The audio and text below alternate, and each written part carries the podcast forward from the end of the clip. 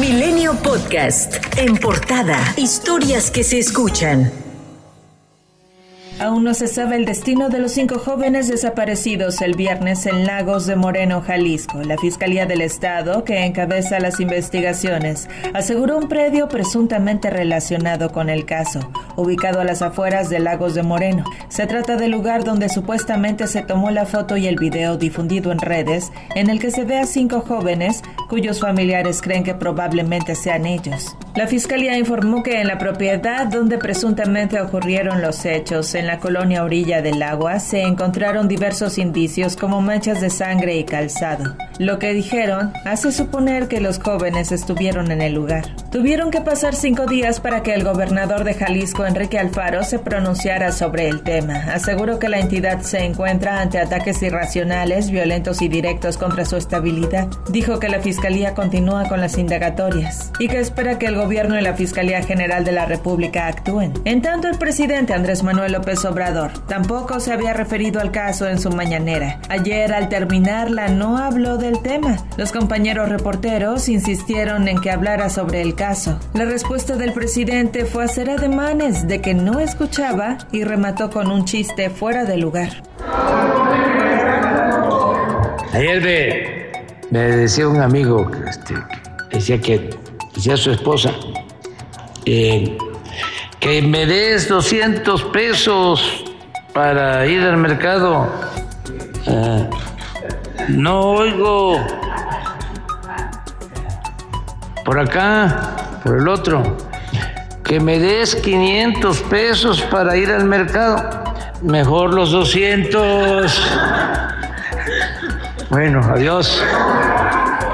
Indira Navarro, integrante de las Madres Buscadoras de Jalisco, dio a conocer su sentir respecto a la actitud que tomó el presidente. Pues es una impotencia, es un terror, es un hartazgo. Ya la verdad, este, los familiares, pues a quién acudimos y las mismas autoridades están dando la, espalda. Se supone que el, gobierno supremo, bueno, el presidente de la República nos da la espalda, hace, hace oídos sordos. Imagínate que puede esperar acá del señor gobernador. Estamos totalmente perdidos, rebasados por, por la situación.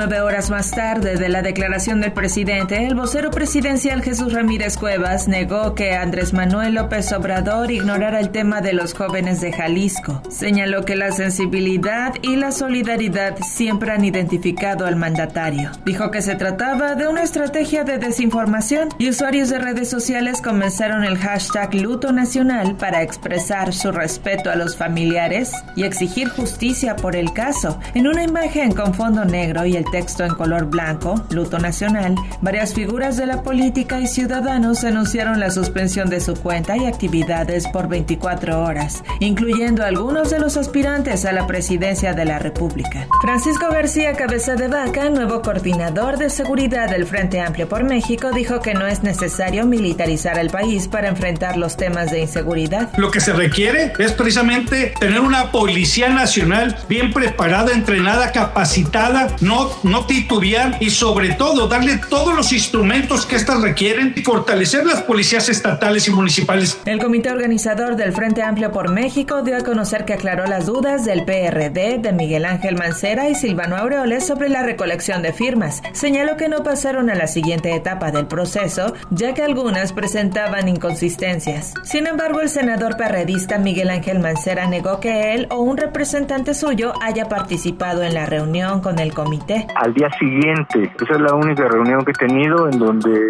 se dijo que íbamos a tener un derecho de audiencia y pues solo solo nos repitieron las cifras. Esa es la única reunión que he tenido. El aspirante de Morena a la coordinación de la defensa de la Cuarta Transformación, Marcelo Ebrard, exigió a la dirigencia nacional de Morena dejar de simular y tomar medidas contra el acarreo y guerra sucia realizada a favor de Claudia Sheinbaum. Nunca habíamos visto tanto acarreo como el que estamos viviendo ahorita. No habíamos visto tanto paga de encuestas falsas No había yo visto una campaña negra incluso contra mi familia. Están utilizando las brigadas para decirle a la gente que el presidente quiere que sea Claudia. Exhorto a la dirigencia de nuestro partido a que deje de simular y que tome medidas y es más, no exhorto, exijo a nombre de todos los ciudadanos. Mientras que Claudia Sheinbaum rechazó las acusaciones de Ebrard y reiteró el llamado a la unidad. Primero que es falso, que no lo haríamos, tampoco servidores de la nación o personal de bienestar de la ciudad o no, todo es voluntario lo que se ha hecho hasta ahora. A mí nunca me van a escuchar hablar mal de mis compañeros. Al contrario, siempre voy a hablar bien. Siempre voy a hablar bien de Marcelo.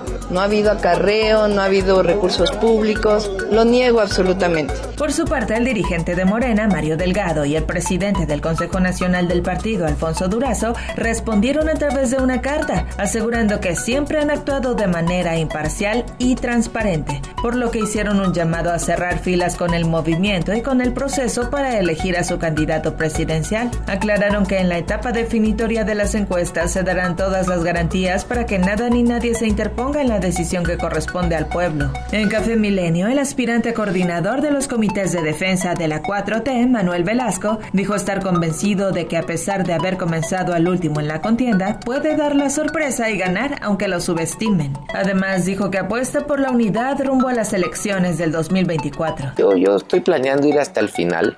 Mira, por el momento yo te diría que no, no es mi tema. Este, a lo largo de mi vida yo me he enfrentado a diferentes retos. Cuando fui candidato a diputado local por mi tierra la primera vez en el 2001, ni mi familia pensaba que iba yo a ganar y fui diputado local. En el 2003 fui diputado federal. En el 2006 que fui candidato por mi partido y que fue una elección donde a nivel nacional no nos fue bien, fui de los pocos que gané el Senado en esa ocasión. Y en el 2006, en el 2012, perdón, que ganamos con contundencia la gobernatura con cerca del 70% de los votos, 1.350.000 votos. Todo el mundo decía que la izquierda iba a ganar y nosotros ganamos. En Chihuahua, la gobernadora Maru Campos convocó a la ciudadanía a donar libros de texto correspondientes a ciclos escolares anteriores. Escuchamos a los padres de familia y por eso interpusimos una controversia constitucional ante la Suprema Corte de Justicia de la Nación, quien determinó por ahora no entregar los libros. Por cierto que ayer la Consejería Jurídica de Coahuila se sumó a Chihuahua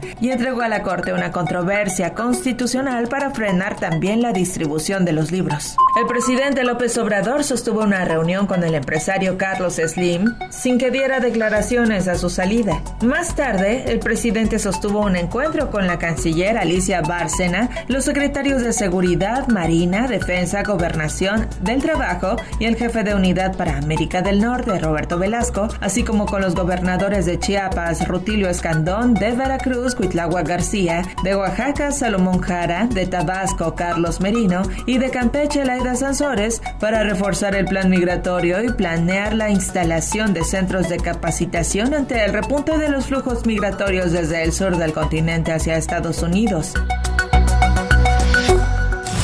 Milenio Podcast.